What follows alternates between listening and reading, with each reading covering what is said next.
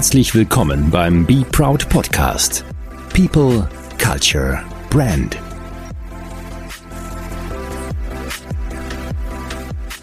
Ja, liebe Be Proud Podcast-Hörer, heute darf ich euch ein bisschen mit auf die Reise nehmen, weil es ja von euch auch gewünscht gewesen ist, noch mehr Inputs zu uns, ähm, von uns zu bekommen, bezüglich auch äh, Marke, Thema Marke und so weiter. Wie baut man sie auf? Wie geht man damit um? Wie ist eigentlich so unser Selbstverständnis davon? Ja, und wir möchten heute mal mit dem äh, beginnen, was ihr vielleicht auch oftmals im Rahmen unserer Markenagentur oftmals auch seht oder lest. Wir sprechen oftmals auch von der gelebten Markenkultur. Und ähm, da steckt für uns ähm, ja ganz viel Wahrheit drin. Diese gelebte Markenkultur betitelt eigentlich für uns so diese drei wichtigen Schlagwörter, die man braucht, um ja sein Unternehmen, seine Organisation, sein Team, seine Stadt oder wie auch immer markentreu, wertorientiert zu führen ähm, das heißt einmal das Thema gelebte Markenkultur, also wie bringen wir Leben auch in diese besagte Wunschkultur. Das Thema Marke, was für uns ja so gesagt, das ist äh, gesamte Steuerungsinstrument ist für Unternehmen, zumindest für die, die das so auch ja mal anwenden möchten. Wir steuern zum Beispiel unsere gesamte Markenagentur nach unserer Marke und natürlich das Thema Kultur, weil wir davon ausgehen, dass wenn man eine Marke ganzheitlich betrachtet und sie auch wirklich mit Leben füllen möchte, wir eben weit, weit davon entfernt sind, hier ein Marketingthema zu besprechen oder ein Werbethema zu besprechen, sondern wir sprechen hier tatsächlich von einer Art Unternehmenskultur, die man eben auf Hand der eigenen Marke in dem Sinn führen möchte. Und dieses gelebte Markenkultur ist für uns in dem Sinn wichtig, weil wir uns immer daran messen lassen oder messen lassen wollen. Das heißt, auch wir sind, glaube ich, bis heute schon sehr ja, stringent geführt als Marke, aber natürlich auch noch nicht zu 100 Prozent. Aber ich glaube eben, wenn man sich zumindest 100 Prozent als Ziel vornimmt, dass man dann zumindest 80, 90 Prozent erreichen kann. Und das wäre schon mal ein sehr, sehr großer Schritt Richtung nachhaltiger Markenführung. Ja, diese Markenkultur, so wie es wir betiteln, ähm, ich habe schon ein bisschen angedeutet, ist für uns der ganzheitliche Ansatz, ein Unternehmen zu führen. Ähm, es geht darum, dass man die Marke erstmal von der Basis her weg denkt. Die Basis für uns sind immer ähm, die Unternehmenswerte, die Markenwerte, also für was wollen wir überhaupt stehen. Das ist schon mal das eine. Und da beginnt auch oftmals gleich mal die erste Challenge für viele unserer Projekte oder viele unserer Kunden, weil wir zum Beispiel solche Wörter wie Kompetenz, Qualität, ja, Zuverlässigkeit, Freundlichkeit, serviceorientiert oftmals gar nicht so gerne hören, wenn es um Markenwerte geht. Warum nicht? Weil wir davon ausgehen, dass die Kunden, Gäste oder wie auch immer, das, was wir oftmals als unsere Markenwerte bezeichnen, als selbstverständlich empfinden. Das heißt, wenn ich heute zu einem Autohaus hinfahre und er verspricht mir einen guten Service, dann ist es eigentlich für uns die Mindestanforderung, um auf den aktuellen Märkten überhaupt bestehen zu bleiben. Das heißt, was ist denn wirklich tatsächlich dein Versprechen? Und wenn es am Ende des Tages auch wirklich das Serviceversprechen ist, dann muss man sich eben dran messen lassen und dann muss man auch in die Beweispflicht kommen, ähm, diesen Service auch wirklich deutlich mehr zu leben als eben vielleicht ein anderes Autohaus. Und diese Werte sind oftmals die Basis, wo wir gemeinsam entwickeln. Die Werte sind eigentlich das, an das wir alles ausrichten wollen und alles messen lassen wollen. Deswegen wird am Anfang oftmals auch den meisten nicht ganz so bewusst, was es eigentlich für ein Ausmaß hat, wenn man sich um Unternehmenswerte unterhält. Das heißt, wenn wir heute Beispiel von Sprit und Kreative sprechen, also unserer Markenagentur, wir sprechen zum Beispiel von Loyalität oder Empathie oder auch die Begeisterung. Und äh, ich glaube, dass die Kunden, die mit uns arbeiten, das ganz deutlich spüren, was es denn für uns überhaupt bedeutet.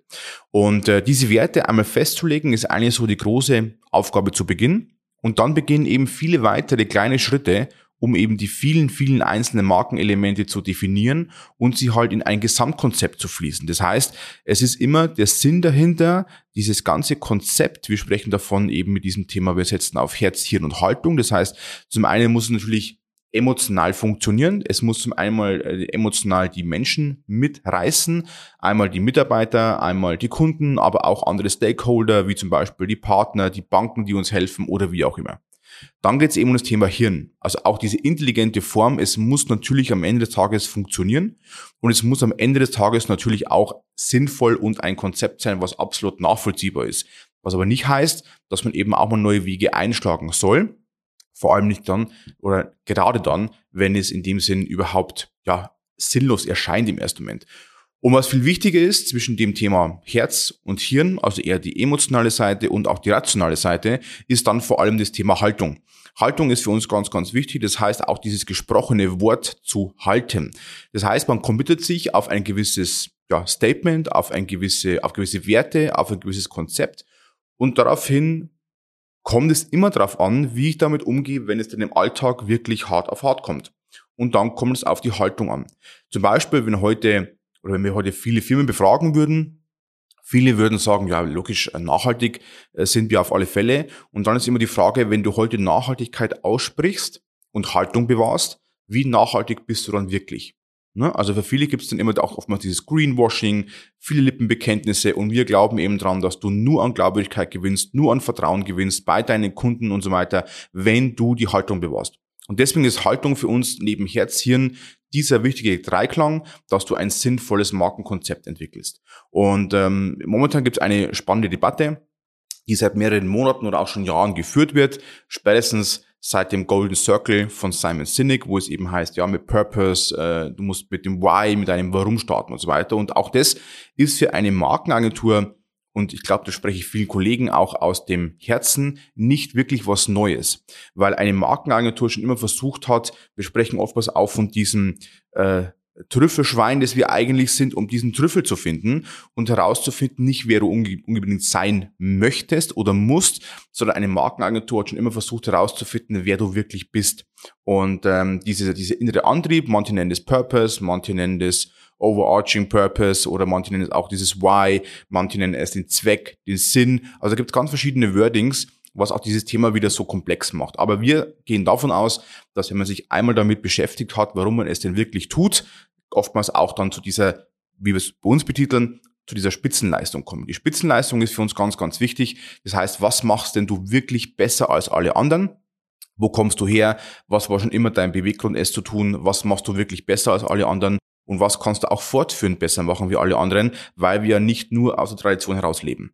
Und diese ganzen, sagen wir mal, sehr strategischen Punkte versuchen wir immer zu übersetzen in eine ganze Markenidentität.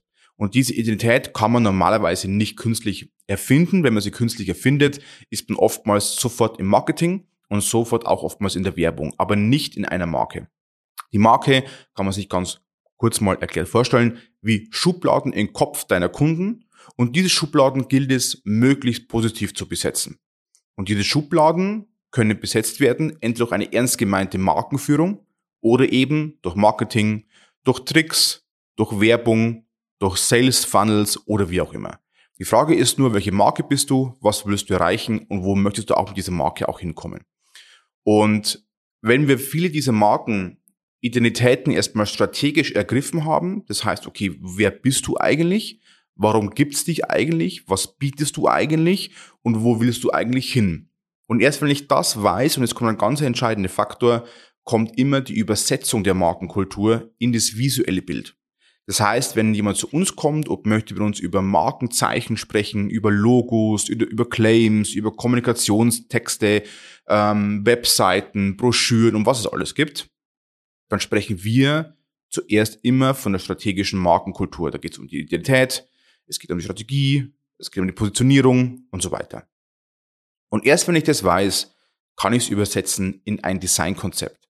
Und Design ist auch für viele oftmals schöne Bildchen, bisschen Farbe, bisschen Schrift, lockere Sprüche und damit bin ich eigentlich auch eine Marke oder kann eine Marke werden. Und ja, das ist richtig, aber es muss natürlich auch wieder alles zusammenpassen. Und erst wenn das Konzept für dich sehr, sehr schlüssig wirkt, erst dann macht es auch Sinn, dass du den nächsten Schritt gehst. Das heißt, wenn ein Designkonzept entwickelt worden ist, wenn auch deine inhaltliche Denkhaltung visuell übersetzt worden ist, dann gehen wir eigentlich erst den wichtigen Schritt und zwar dann gehen wir raus ins Markenerlebnis.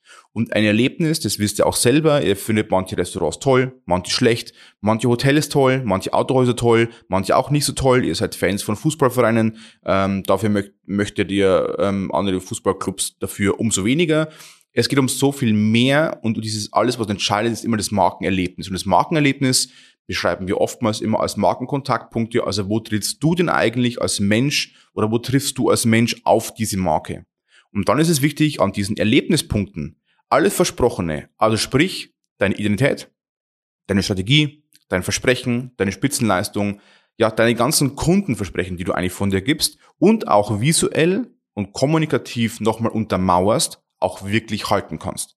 Also ein Markenerlebnis im Marketing nennt man es oftmals auch dieses Moments of Truth, also dieses Momente der Wahrheit, da kommt es drauf an. Da kommt es darauf an, das Versprochene zu halten und im besten Fall als erfolgreiche Marke dieses noch etwas zu übertreffen. Also diese extra Meile zu gehen, wie es oftmals auch sehr schön beschrieben wird. Und genau darum geht es, dieser Dreiklang zwischen Strategie, Design und Erlebnis. Und dieses Erlebnis ist ein fortlaufender Prozess. Nicht nur, weil du einmal einen Kunden bei dir gehabt hast und der glücklich war, ist alles gut, sondern der Kunde begleitet dich weiterhin. Entweder, weil er sein Produkt deine Dienstleistung oder wie auch immer auch wirklich nutzt oder weil er dich wieder besuchen möchte, weil er dein Angebot nochmal nutzen möchte, nochmal kaufen möchte, weil er dich sieht auf Social Media, wie trittst du auf, wie kommunizierst du, ja, wie beziehst du auch Haltung zu gewissen Themen, politisch, gesellschaftlich, wie reagierst du auf Trends und so weiter. Das heißt, eigentlich sind wir in diesem Markenerlebnispunkt immer in einem sehr, sehr fortlaufenden Thema. Und das ist gar nicht so einfach, weil je größer auch deine Firma wird, desto entscheidender werden die einzelnen Erlebnisse an den Kontaktpunkten. Und zugleich musst du deine Mitarbeiter immer mehr auch mitnehmen, um das auch zu tun. Und da kommt ein wichtiger Faktor dazu. Markenkultur ist immer auch Menschenkultur. Nicht, weil wir jetzt von einem Müsli-Riegel sprechen, den wir als Superfood verkaufen möchten. Das ist Marketing. Sondern wir sagen als Marke, Du musst die Menschen mitnehmen und zwar auf der einen Seite als Mitarbeiter. Die müssen nicht nur einmal wissen, für was du stehst. Im besten Fall haben sie auch mitentwickeln dürfen, für was du stehst. Und im besten Fall dürfen sie auch wirklich mitentscheiden, was es eigentlich bei euch zu entscheiden gibt. Nämlich, wie wollen wir eigentlich gemeinsam miteinander umgehen? Was wollen wir denn wirklich für den Kunden? Oftmals ist es auch ganz ehrlich so, dass die Mitarbeiter näher am Kunden dran sind, wie die Chefs, die Geschäftsführer, die Manager und so weiter. Das heißt, die haben genügend Input, was der Kunde wirklich möchte und sie nehmen auch meistens und vor allem bewusst den Kunden ernster als die Geschäftsführerebene, weil man eben deutlich weiter weg ist von dem einzelnen Kunden. Und diese Markenkultur, Menschenkultur kann nur funktionieren, wenn du eben die Menschen mitnimmst als Mitarbeiter und natürlich am Ende des Tages auch als Kunde. Also wie ernst nimmst du die Anliegen deiner Kunden wirklich? Und wenn das alles in Einklang ist, dann sprechen wir von der gelebten Markenkultur. Das heißt Konzept, Visualisierung und dann auch eben die Umsetzung in dem Alltag. Und auch das ist ein fortlaufender Prozess. Wir sprechen also einmal von dem Thema Markenentwicklung, wenn du das Ganze immer neu, an, neu anfangen möchtest, wenn du beginnen möchtest damit. Aber wir sprechen eben dann auch von der Markenführung. Und Markenführung ist eigentlich dann der anstrengende Teil der Markenarbeit, weil du zum einen dir selber immer treu bleiben musst, und zum anderen musst du auch immer wieder neue Highlights setzen. Das heißt, heute musst du wirklich kreativ sein, wenn du deine Marke einmal definierst und sie im Sinn der Marke, also die Werte, die Grundprinzipien, deine Rituale, was du aufsetzt und, und, und, immer wieder neu erfindest. Und zwar fortlaufend über Jahrzehnte hinweg. Das schaffen einige Marken, weil sie es bewusst tun. Manche Marken schaffen es auch, weil sie es unbewusst tun und weil sie einfach intrinsisch auf einem sehr, sehr guten Weg sind. Und manche schaffen es eben nicht, weil sie eben nichts von beiden haben. Das heißt, sie führen ihre Marke weder bewusst noch unbewusst. Und äh, wir erleben oftmals eine Markenführung draußen auf den Märkten, vor allem bei familiengeführten Unternehmen, die sehr intrinsisch schon tun. Das heißt, du bist auch gar nicht so weit entfernt von einer Markenführung. Problem ist oftmals nur, du machst es eben nicht bewusst. Und diese gelebte Markenkultur ist unser Anspruch an ein Unternehmen, das nicht nur zukunftsfit sein sollte, sondern eben auch ja, auf die Menschen eingehen muss und auch wirklich es ernst meint mit den Menschen, um vielleicht zu Beginn nicht unbedingt die wirtschaftlichen Ergebnisse am Platz einsetzt. Weil wenn das passiert, das heißt bei uns immer die Leitspruch People over Profit, das heißt der Mensch muss immer vor dem eigentlichen Profit kommen. Wenn es nicht der Fall ist, wird deine Marke nicht zur gelebten Markenkultur, weil die Menschen ja nicht ganz blöd sind und somit auch dir nicht immer alles glauben, was du auch von dir gibst. Wenn du aber auf die Markenerlebnisse immer bewusster eingehst und immer mehr einzahlst, werden dir die normalen Kunden ganz schnell auch zu Fans. Und diese Fans sind das, was wir eigentlich alle anstreben sollten, diesen zufriedenen, glücklichen Kunden, den jeder haben möchte. Also kein Unternehmen würde mir sagen, ja, wir möchten unglückliche Kunden haben. Aber muss ich ganz ernsthaft immer hinterfragen, wer hat denn wirklich die glücklichen Kunden? Und das ist die große Aufgabe der gelebten Markenkultur. Und mit dieser Begrifflichkeit werden wir oder ich euch die nächsten Male zwischen unseren einzelnen Talks immer wieder mal mehr Input geben. Das heißt, wir beginnen zu Beginn ganz normal mit der strategischen Grundausrichtung einer Marke. Wie kannst du damit umgehen? Dann sprechen wir über das Thema Umsetzung im Bereich visuelle Identität, aber auch im Thema Kommunikation. Was heißt überhaupt dann für dich Digitalisierung? Was heißt für dich Kreativierung? Also ganz spannende Themen, die wir ansprechen werden. Und im dritten Part kommt es dann vor allem in diesem Punkt immer auf das Thema an Umsetzung, Implementierung der Kultur.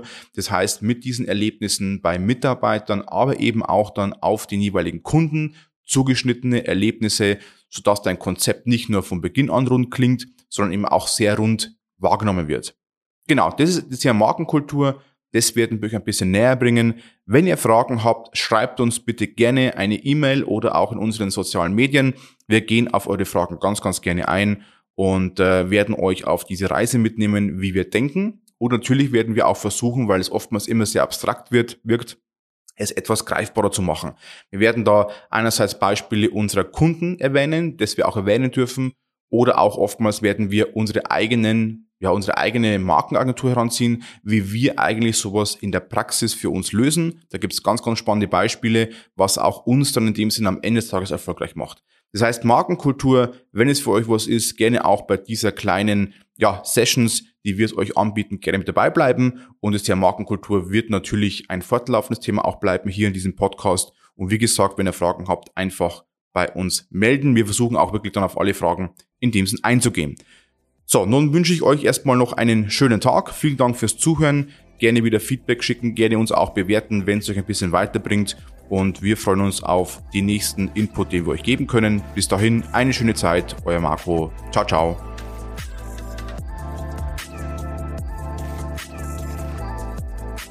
Sei stolz auf dich. Mehr rund um Be Proud findest du unter www.markenstolz.de.